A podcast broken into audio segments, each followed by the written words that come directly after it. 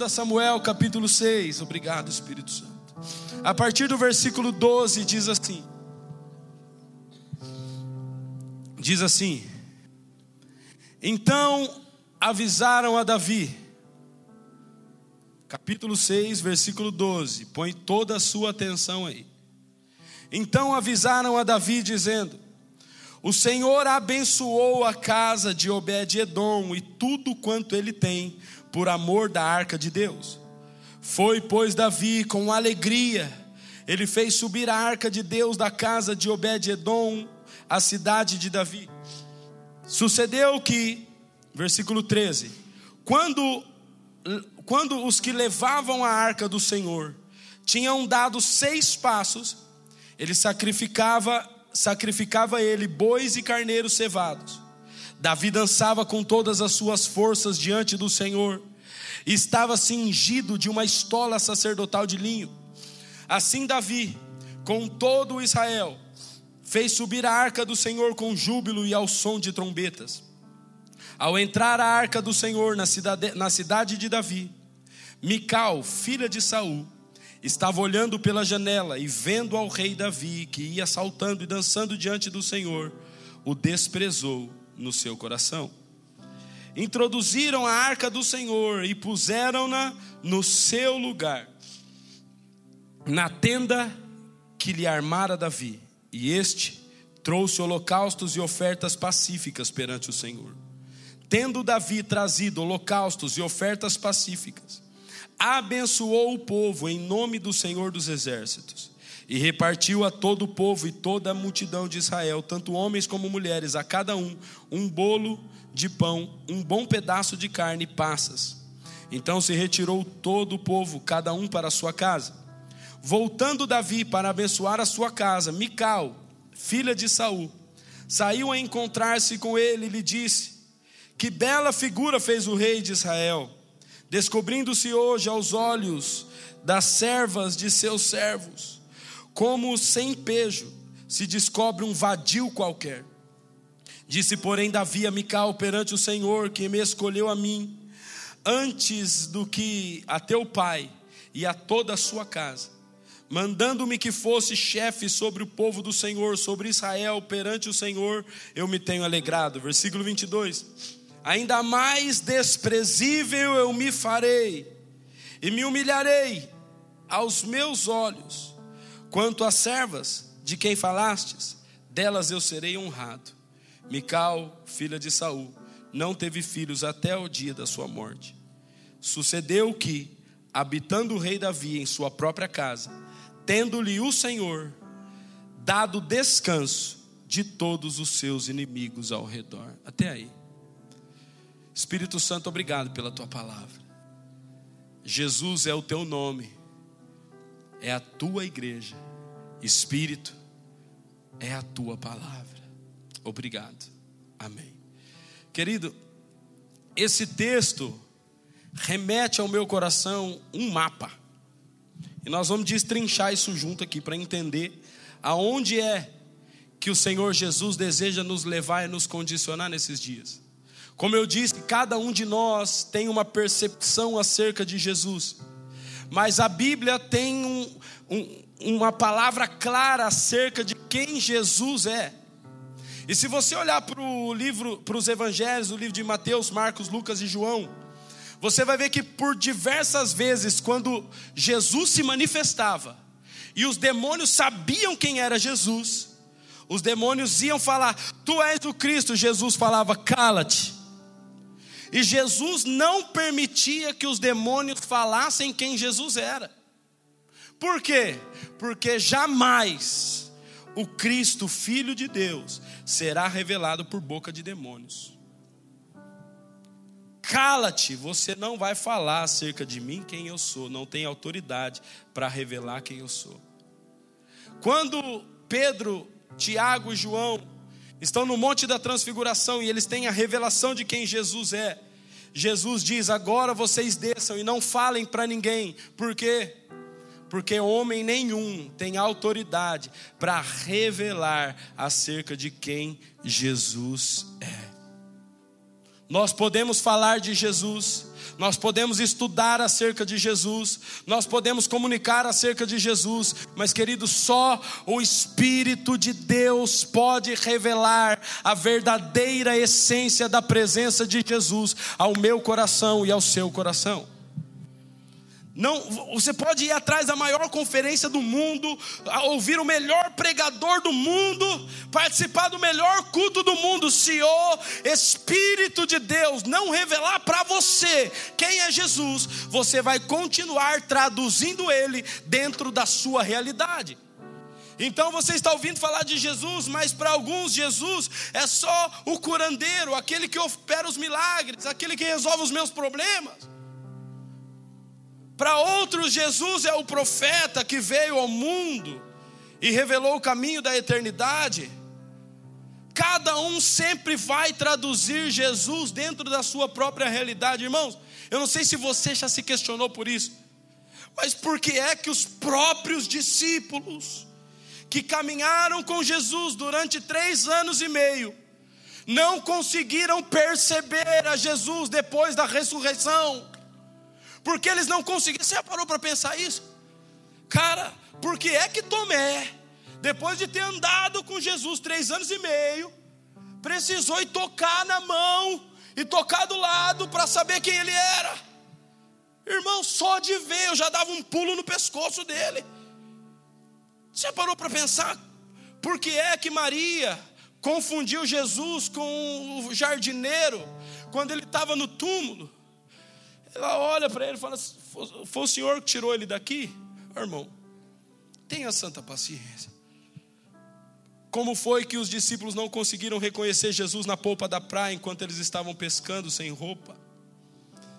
Querido, como é que os discípulos não percebiam a Jesus depois da ressurreição? Depois de ter andado três anos e meio. Sabe por quê? Eu vou te explicar. É isso que eu estou falando aqui. É porque eles andaram três anos e meio com Jesus terreno. E quando eles estavam esperando Jesus, eles estavam traduzindo Jesus dentro da realidade que eles tinham vivido. Então eles estavam ainda procurando Jesus que fica curando as pessoas, o Jesus que liberta, o Jesus que multiplica pão. Eles ainda estavam procurando Jesus curandeiro, Jesus que ressuscita morto, Jesus que anda sobre as águas. E Jesus estava falando assim: Ei, eu não sou mais o Jesus que você ouviu a vida inteira. Eu não sou mais o Jesus que a sua mãe contou na história de quadrinho para você desde pequenininho. Chegou a hora que você, ouça, pessoalmente, precisa ter uma experiência de revelação com a minha presença. Chega um momento, querido, que você pode ter crescido na igreja, ouvido acerca de Jesus a vida inteira, mas vai chegar um momento que você vai ter que encontrá-lo sozinho.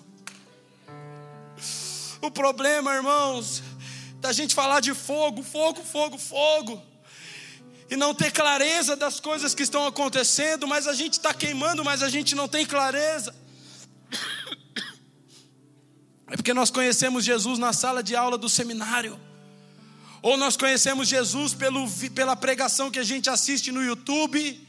E a gente conheceu Jesus porque a gente cresceu no banco da igreja, desde pequenininho a gente ouve falar dele. E o meu filho tem quatro anos, e se você perguntar as histórias de Jesus, ele deve saber praticamente todas. E aquilo, eu olho para o Pedro, vejo o Pedro repetindo para mim as histórias que a mãe dele conta para ele todo dia.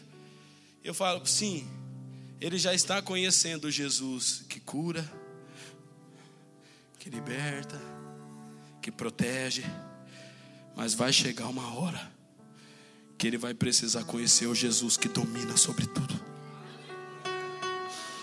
O Jesus que governa sobre todas as coisas. O Jesus que vem para governar as nações da terra o Jesus que é chamado de Senhor. Se você olhar para as Escrituras, querido, você vai ver que Jesus sempre é mencionado de três maneiras. Jesus é chamado de Jesus Cristo, Jesus é chamado de Cristo Jesus, e Jesus é chamado de Cristo o Senhor. Eu acredito que isso, irmãos, são níveis de revelação. Eu acredito que quando a gente conhece Jesus Cristo, nós estamos entendendo, conhecendo ao Deus que se fez carne e habitou entre nós. Quando nós conhecemos o Cristo Jesus, nós estamos conhecendo agora o Deus que morreu e ressuscitou. Mas quando nós conhecemos o Cristo Senhor, nós estamos conhecendo aquele que tem o governo, o senhorio, o domínio sobre todas as coisas. Ah! Eu acredito que o problema não está. Irmãos, se você me ouvir no cotidiano, eu só sei falar de uma coisa: devoção, oração, devoção, oração. E durante algum tempo, Jesus disse para mim, filho, ensine um homem a orar e você não vai precisar ensinar mais nada para ele. Ensine um homem a orar e você não vai precisar ensinar mais nada para ele. Porque, querido, não é mérito que eu vou dizer, mas a minha escola foi a oração. Eu já li a Bíblia aproximadamente 20 vezes de capa a capa, lendo, recitando, decorando, escrevendo de diversas maneiras. Não tenho muita aptidão para ler outros livros. Nunca fiz seminário e, e nem escola bíblica dominical fiz. Não é mérito isso, mas eu conheci um caminho que desde a minha conversão eu me enfiava dentro dos montes, nos matos, e naqueles e eu ficava ali durante horas e horas e horas e horas aquilo me conduziu a ter as minhas próprias experiências com Jesus. E até hoje eu faço a mesma coisa. Até hoje eu faço a mesma coisa. Eu separo as horas primeiras do meu dia e eu vou para a presença em oração, em busca e eu falo, eu quero te conhecer mais. Irmão, Jesus ele te dá uma água que sacia, mas ele é uma água insaciável, viu? Pega isso no teu espírito. Ele te dá uma água que sacia, mas ele é uma água insaciável, tá bom? Então, quando você beber de Jesus, ele sacia a tua fome do mundo, mas você vai ficar totalmente sedento da presença. Alguém está entendendo? Então você bebe de Jesus, ele te dá uma água e te sacia. Nunca mais terá sede, não mesmo. Se quebrar o carro está tudo bem, se perder a casa está tudo bem, se perder o familiar está tudo bem, você está saciado. Mas ele é uma água ele é uma água que não sacia. E é terrível isso, cara. Você fica doente. Você fica louco. O Marcelo tá falando. Eu cheguei de viagem. Eu estava no fuso horário e de madrugada eu, eu não dormia. Eu acordei, eu estava lá na sala. Ele acordou, eu estava lá na sala, na mesa. E essa madrugada também, minha esposa falou: Amor, você vai pregar amanhã, você dorme. E era meia-noite e meia, eu estava na sala da minha casa chorando. Eu falando, Jesus, me deixa dormir, cara. Eu vou pregar amanhã cedo, Jesus. Deixa eu descansar, Jesus. O meu relógio toca 5 horas da manhã, deixa eu descansar. Jesus, me larga. Sabe aquele grude? Eu faço, ai. Ele é uma água que sacia, mas ele te dá água que sacia, mas ele é uma água insaciável. Ouça, não vou, não vou enganar você. Não vou te enganar. Quanto mais você beber, mais dependente você fica. Quanto mais você bebe, mais dependente você fica.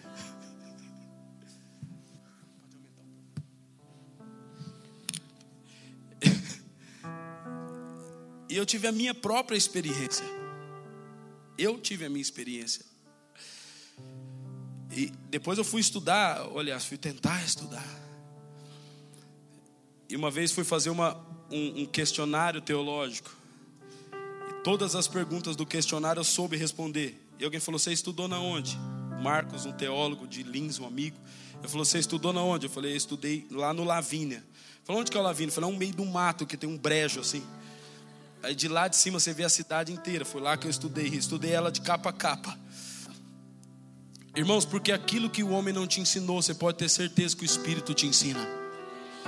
Ouça, eu vou dizer uma coisa para você, querido.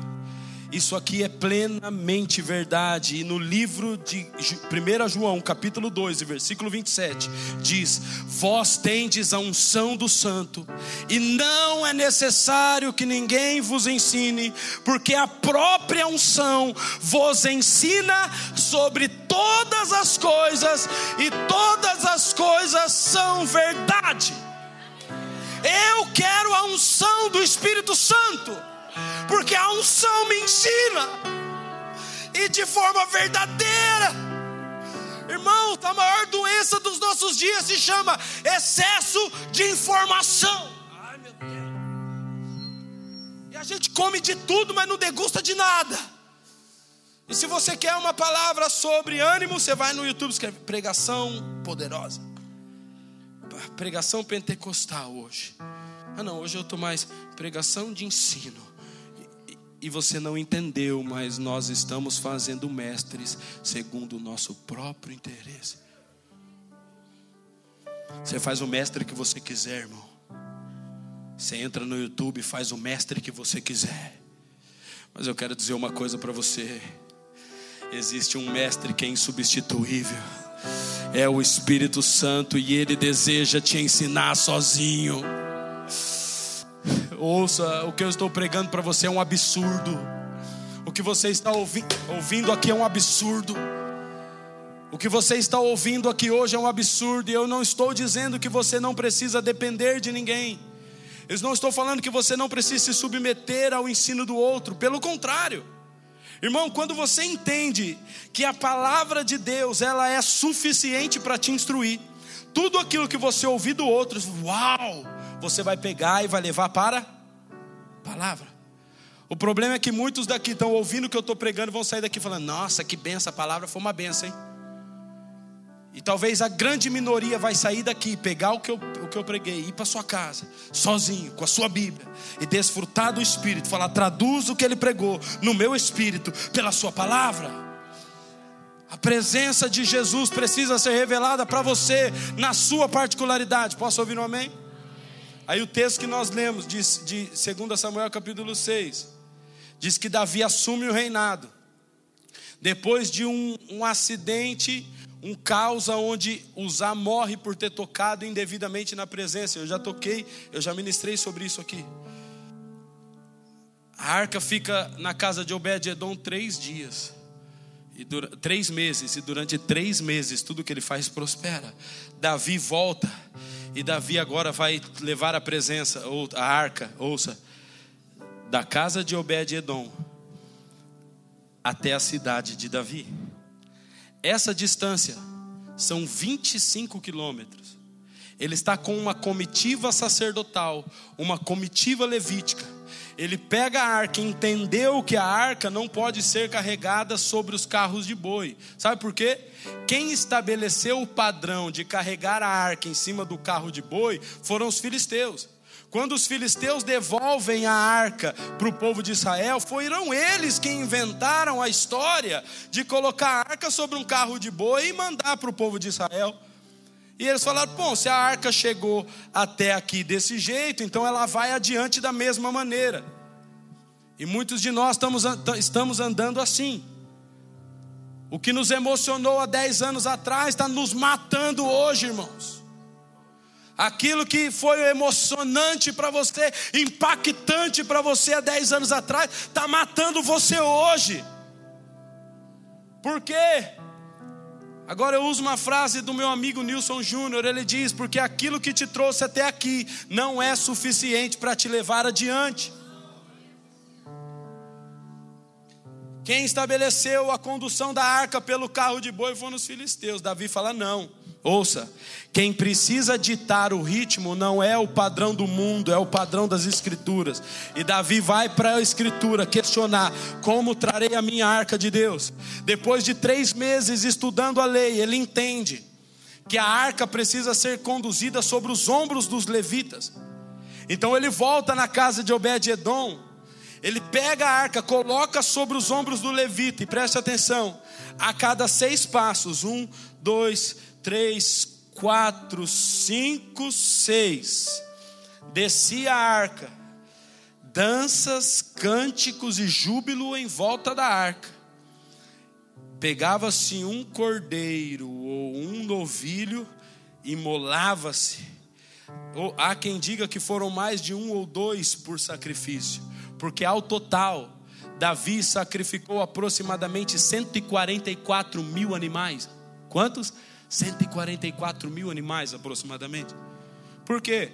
Porque ele andou 25 quilômetros e ele demorou seis meses, seis meses, para conduzir a arca da casa de Obed-Edom até a cidade de Davi, 25 quilômetros, seis meses, fazendo a mesma coisa, todo dia, no mesmo lugar. Seis passos, desce a arca, sacrifica. Seis passos, desce a arca, sacrifica. Seis passos, desce a arca e sacrifica.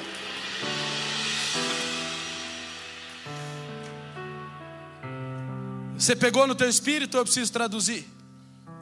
Vou traduzir para você. O problema é que a nossa geração quer conduzir a, a presença sem sacrifício e sem constância. Irmãos, para conduzir a presença não pode ter pressa. É bem ali, mas tem um modelo correto para fazer. 25 quilômetros em cima do carro de boi, chegava em um dia e meio. Mas no lombo do sacerdote, oferecendo o sacrifício, demoraram seis meses.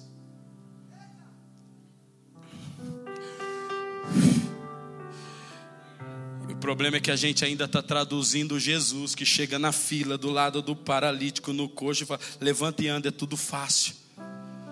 A gente ainda está traduzindo Jesus como curandeiro que multiplica pão e o peixe. Ainda a gente está traduzindo Jesus como homem que faz as coisas tudo imediatamente de forma instantânea. Ouça, Jesus pode fazer o que Ele quiser, como Ele quiser, a hora que Ele quiser. Mas nós precisamos ter uma revelação da veracidade de quem Ele é, não do que Ele faz. E a gente quer a presença, eu quero a presença.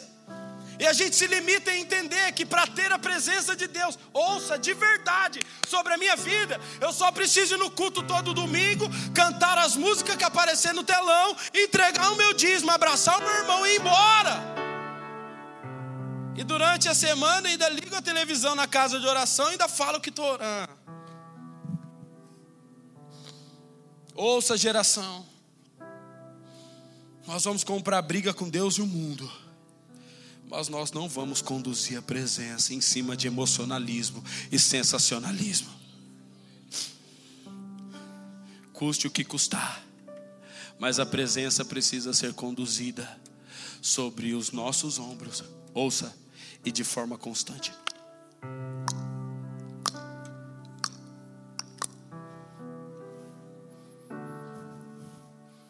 Eu quero a sua presença. Irmão, eu não sei qual foi o diabo que inventou. Que se você vir no culto de domingo e cantar a música, Senhor, te quero, eu quero a tua. Para! Irmão, isso tem gerado em mim uma revolta tão grande, irmãos. Eu fui em cinco estados do, do Brasil agora nessa viagem. Eu ministrei 16 dias nessa viagem.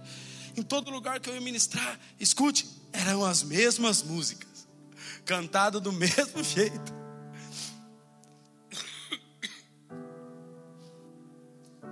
Pessoas choravam igualzinho. E umas até se chacoalhavam igualzinho.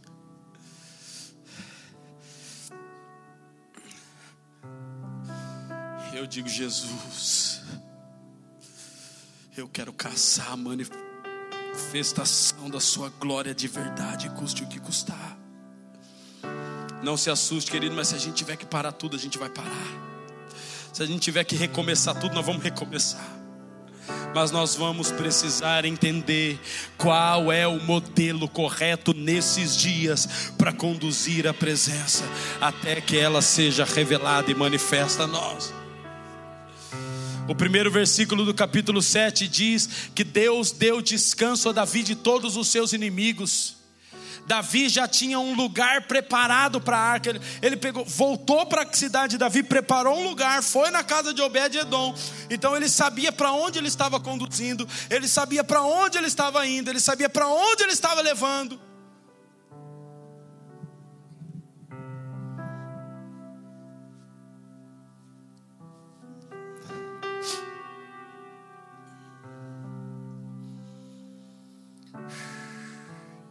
Nós? Qual é o nível de revelação que você tem acerca de Jesus, cara? Se eu estivesse pregando aqui do grande avivamento que Jesus vai fazer, estava todo mundo colando no teto. Ah! Avivamento, irmãos. Acredite no que eu vou te dizer. Eu estou gastando a minha vida para entender sobre avivamento. Acredite, ouça e acredite, ouça e acredite. O avivamento dos próximos dias não será um avivamento expressivo, será um avivamento de clareza e instrução. A próxima manifestação de Jesus sobre a igreja, ouça, será para falar assim: ei, deixa eu explicar para vocês direitinho como vai ser o meu retorno, hein? Vocês entenderam? É, é como se Jesus aparecesse e falasse: Ei, eu já estou voltando, mas deixa eu explicar para vocês claramente como vai ser esse evento. Você acha mesmo que Jesus vai aparecer nos ares e um monte de gente ignorante batendo palma para ele dentro de um espaço fechado? E Jesus cheguei. Hã? Quem que é você? O jardineiro? Quem que é você? Um fantasma? Quem que é você?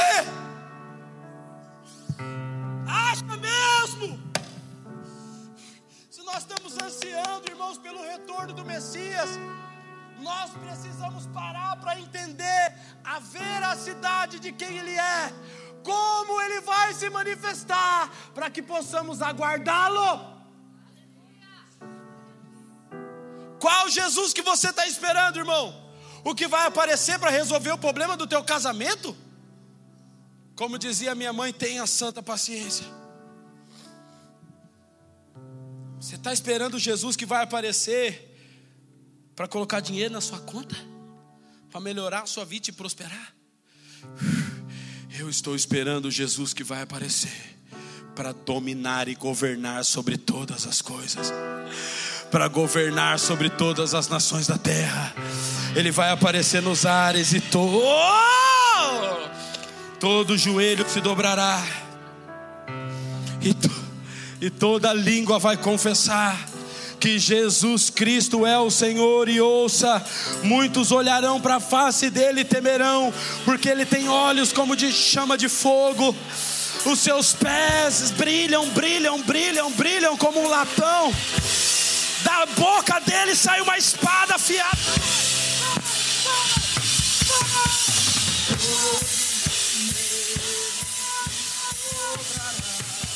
Espada afiada, e na sua coxa está escrito: Rei dos Reis e Senhor dos Senhores.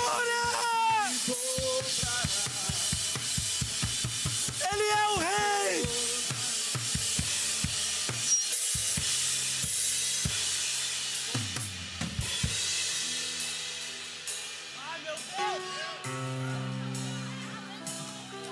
Esse que eu estou esperando. É esse que a Bíblia me revela. Irmãos, desculpa, mas se você está aqui nessa casa esperando Jesus que vai resolver os seus problemas, você vai ter que encontrar ele pelos corredores, porque do púlpito eu não vou pregá-lo mais. Eu não vou pregar mais o Jesus que vai resolver os seus problemas. Você vai ter que encontrar ele sozinho. Irmãos, não dá mais para conduzir a igreja dentro de uma dependência terrena de Jesus. Eu cansei de ouvir a minha mãe falando: Ai meu Deus, minha vida está tão difícil, eu preciso ir para a igreja. Nossa, meu Deus, as coisas estão tão difíceis, eu preciso buscar a Deus. Nossa, a situação está preta, eu preciso orar. Eu cansei de ouvir a minha mãe dizendo isso a minha vida inteira. Para mim, Jesus sempre foi o solucionador de problemas. Eu sempre traduzi Jesus como solucionador dos problemas. Irmãos,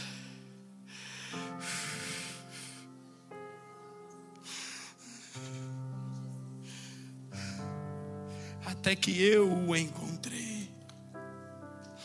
E o plano dele foi sendo revelado para mim. E eu fui ficando apaixonado, embriagado, faminto, sedento. Não vai ter outra, outro combustível que vai mover você, a não ser a fome e a sede. Se você não tem cuidado, você está doente. Se você só quer estudar acerca de Jesus, cuidado, você pode estar louco. Se você só quer estudar acerca de Jesus, cuidado, você pode estar ficando louco. Mas se você às vezes fecha a Bíblia, faz tudo fazer, eu só quero ficar com você. E você vai. E você vai. E daqui a pouco ele vem. Quando você vê, você está cheio. Completo, satisfeito. O Evangelho é o poder de Deus para todo aquele que crê. Nós não vamos substituir a essência do Evangelho, irmão. Não podemos substituir a sua essência.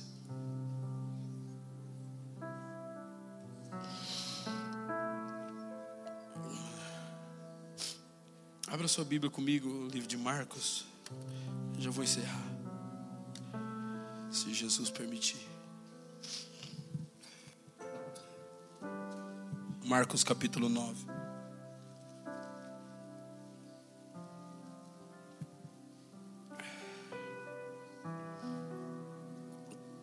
O que Jesus é para você? É um fantasma que anda sobre as águas? O que é que Jesus é para você?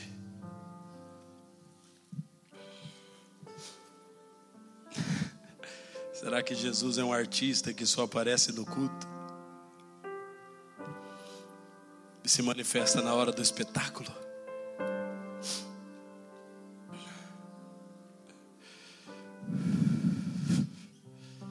Ouça, Jesus deseja ser tudo em todos. Sabe o que Ele quer ser em você? Sabe o que é que Ele quer ser para você? Tudo. Sabe o que Ele quer ser através de você? Tudo.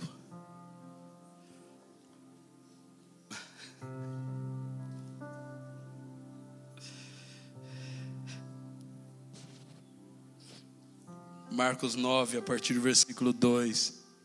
Pega essa palavra no teu espírito, deixa ela incendiar você. Deixa essa palavra incendiar você.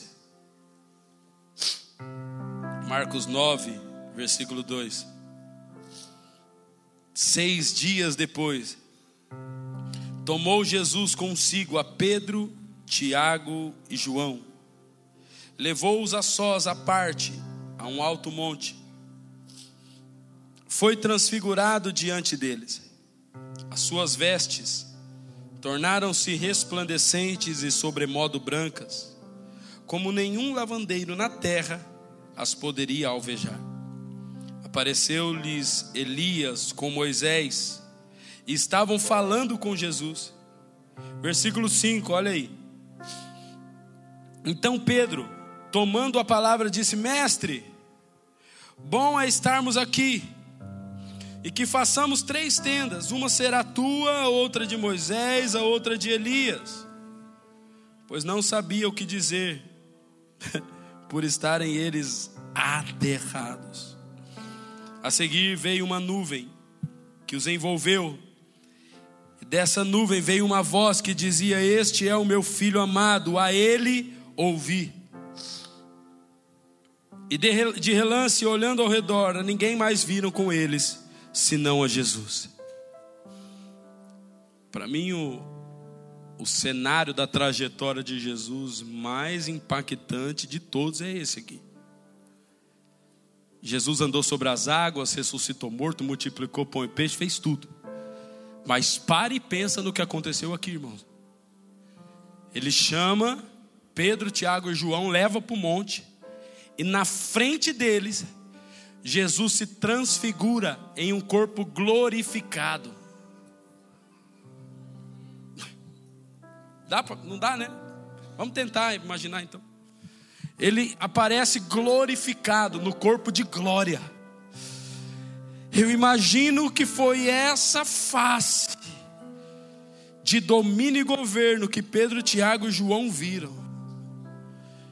Eles olharam para Jesus, só que quando eles olham para Jesus, ele vê Elias e Moisés. Ouça, representa a lei e os profetas.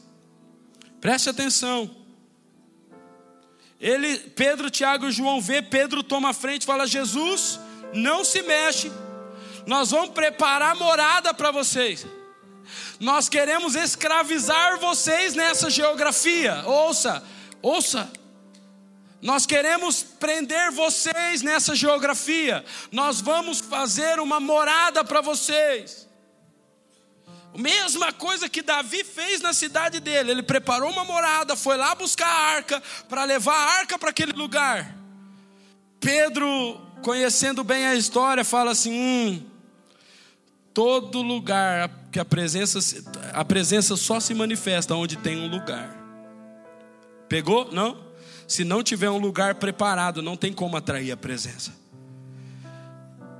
Davi estava carregando a presença para um lugar que ele havia preparado. Não dá para a gente esperar que Jesus se manifeste em qualquer ambiente. Nós precisamos preparar o ambiente para que isso aconteça. Não se mexa, não se mexa. Vou fazer três tendas para vocês. Ele não estava pensando neles. Ele falou assim: Nós só queremos escravizar vocês nessa geografia. Ou seja, o que eu estou vendo, eu nunca vi nada igual. Imagina a reação de Pedro, o que eu estou contemplando aqui agora, não tem nada parecido com o que eu estou vendo. Os olhos de Pedro, Tiago e João foram abertos, Jesus foi glorificado. O Jesus glorificado estava ali. Eu entendi uma coisa. A única coisa que nos vai tornar devoto nesses dias é esse tipo de revelação. É entender Jesus dessa maneira. O Jesus que governa e domina sobre tudo. O Jesus ressurreto, glorificado, assentado no alto e sublime trono. Ouça, Jesus aparece glorificado entre Moisés e Elias. Por quê? Porque ninguém vai conseguir ter a revelação de Jesus se não for por meio da oração e da palavra, do espírito profético de Elias e do espírito da palavra de Moisés. Ninguém vai ter a revelação de Jesus assistindo o filme da Netflix, meu irmão. Ninguém vai ter a revelação de Jesus assistindo vídeo no YouTube. Acredite nisso. Ninguém vai ter a revelação de Jesus ouvindo pregação no Spotify, não vai. Ouça, para que você tenha a revelação de Jesus sobre a tua vida, você vai precisar subir no alto monte, você vai precisar do Espírito e da palavra, você vai precisar que Moisés esteja ali, você vai precisar que Elias, o Espírito, esteja ali, para que você possa ter uma revelação verdadeira de Jesus. Ouça, irmão, não fica chateado. Aliás, fica assim, fica chateado, porque é verdade. Você pode assistir o melhor pregador do mundo na internet, você não vai ter a revelação, você só vai ter o entendimento. Você pode ouvir dez pregações por dia, você vai ter todo o entendimento do mundo, mas a revelação, demônio nenhum pode dar, homem nenhum pode dar, igreja nenhuma pode dar, seminário nenhum pode dar, livro nenhum pode dar. A revelação, só Jesus pode dar, só o Espírito de Deus pode dar. Alguém está entendendo? Alguém está entendendo?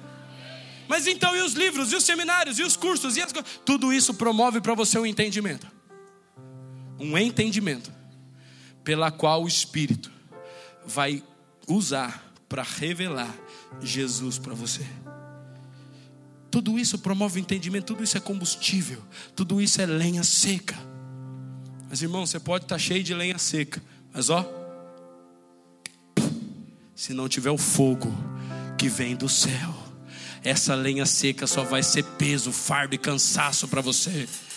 É por isso que a gente vê uma geração que não consegue se mover, porque tem tanta lenha, tem tanta lenha, tem tanta lenha, ouve tanta pregação, lê tanto livro, faz tanto curso, tanto seminário, que está tá cheio de lenha, mas não consegue ficar sozinho três horas, não consegue ficar com Jesus, com a palavra e com o Espírito três horas, não consegue, fica louco, tem que pegar o WhatsApp, tem que entrar no Instagram, fica louco. Irmãos, é verdade ou não é? A minoria consegue ficar três horas sozinho com o Espírito e com a palavra. A minoria. A minoria. Porque a maioria está condicionada a entrar no YouTube, ouvir uma pregação, colocar uma boa música, uma boa canção, orar em línguas, aleluia, cheio de Deus. Entrei no Instagram, tá tudo bem. Não tá. Nós precisamos urgente, repita comigo urgente de uma revelação de verdade. Nós precisamos urgente de uma revelação de verdade. Eu quero finalizar fazendo um apelo aqui, irmãos, nessa manhã, para toda a igreja do Senhor Jesus. Vamos entrar no nível de maturidade. Vamos sair um pouco das redes sociais. Vamos parar de assistir um pouco de vídeo na internet por favor, vamos ficar um pouco sozinhos. Irmãos, eu não estou fazendo apologia contra essas coisas, pelo contrário, nós também estamos na internet. Eu estou dizendo que essas coisas não podem substituir a ação do Espírito. Essas coisas não podem substituir a verdadeira revelação do Espírito. Eu quero finalizar dizendo o que Jesus é para você. Como você tem traduzido Jesus. Será que Jesus é o Filho de Deus glorificado para você? Assentado no alto e sublime trono, que governa sobre a tua vida e governa sobre tudo? É? Ou ainda não?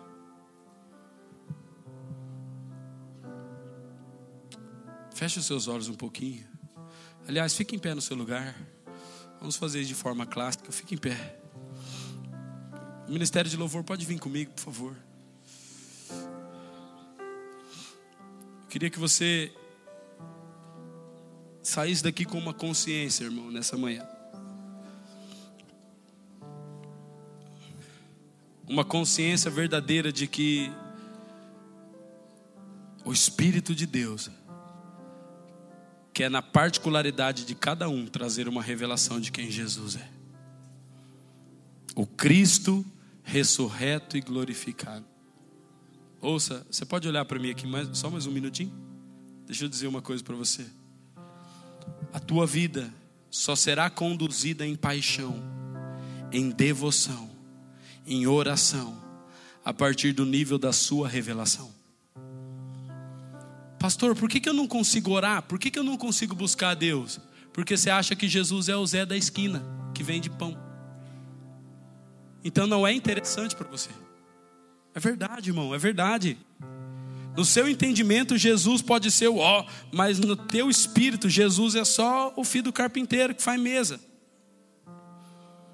Por isso que buscar, para que eu não tenho ânimo para buscá-lo. Irmão, você só vai perder o sono de amor. Você só vai perder a fome. Você só vai conseguir acordar de madrugada. Você só vai conseguir buscá-lo incessantemente quando ele se tornar atraente para você. Quando você conseguir verdadeiramente ter a revelação do ser glorioso que ele é quando você conseguir verdadeiramente ter a revelação do ser magnífico que Jesus é. Irmão, você não vai conseguir dormir mais do mesmo jeito. E quando alguém chegar para você e falar, Ei, tem uma má notícia para você, você fala, fala rapidinho que eu estou ocupado aqui, eu tô. Não, mas você perdeu tudo, não tem problema. Isso aí para mim não era nada. Ah, mas eu tenho uma má notícia. A única má notícia que eu poderia receber foi a mesma que Jesus recebeu na cruz. Eli, Eli, lama sabachthani. É a única notícia. Ouça, sofrimento é uma questão de perspectiva. O jovem rico sofreu quando Jesus pediu para ele o dinheiro. Jesus Cristo sofreu quando sentiu o Espírito saindo dele. Talvez o jovem rico não sofreria pela perca que Jesus teve. Então, com certeza, Jesus não sofreria pela perca que o jovem rico teria. Entendeu? Sofrimento é uma questão de perspectiva. Onde está o teu coração? Está canalizado o teu sofrimento. Coloca o teu coração em Jesus. Coloque o teu coração em Jesus, Ele nunca te será tirado. Eu posso garantir para você que até a eternidade, até a eternidade, Ele nunca te será tirado. Você pode colocar a mão no teu coração, querido, e começar a falar com Jesus.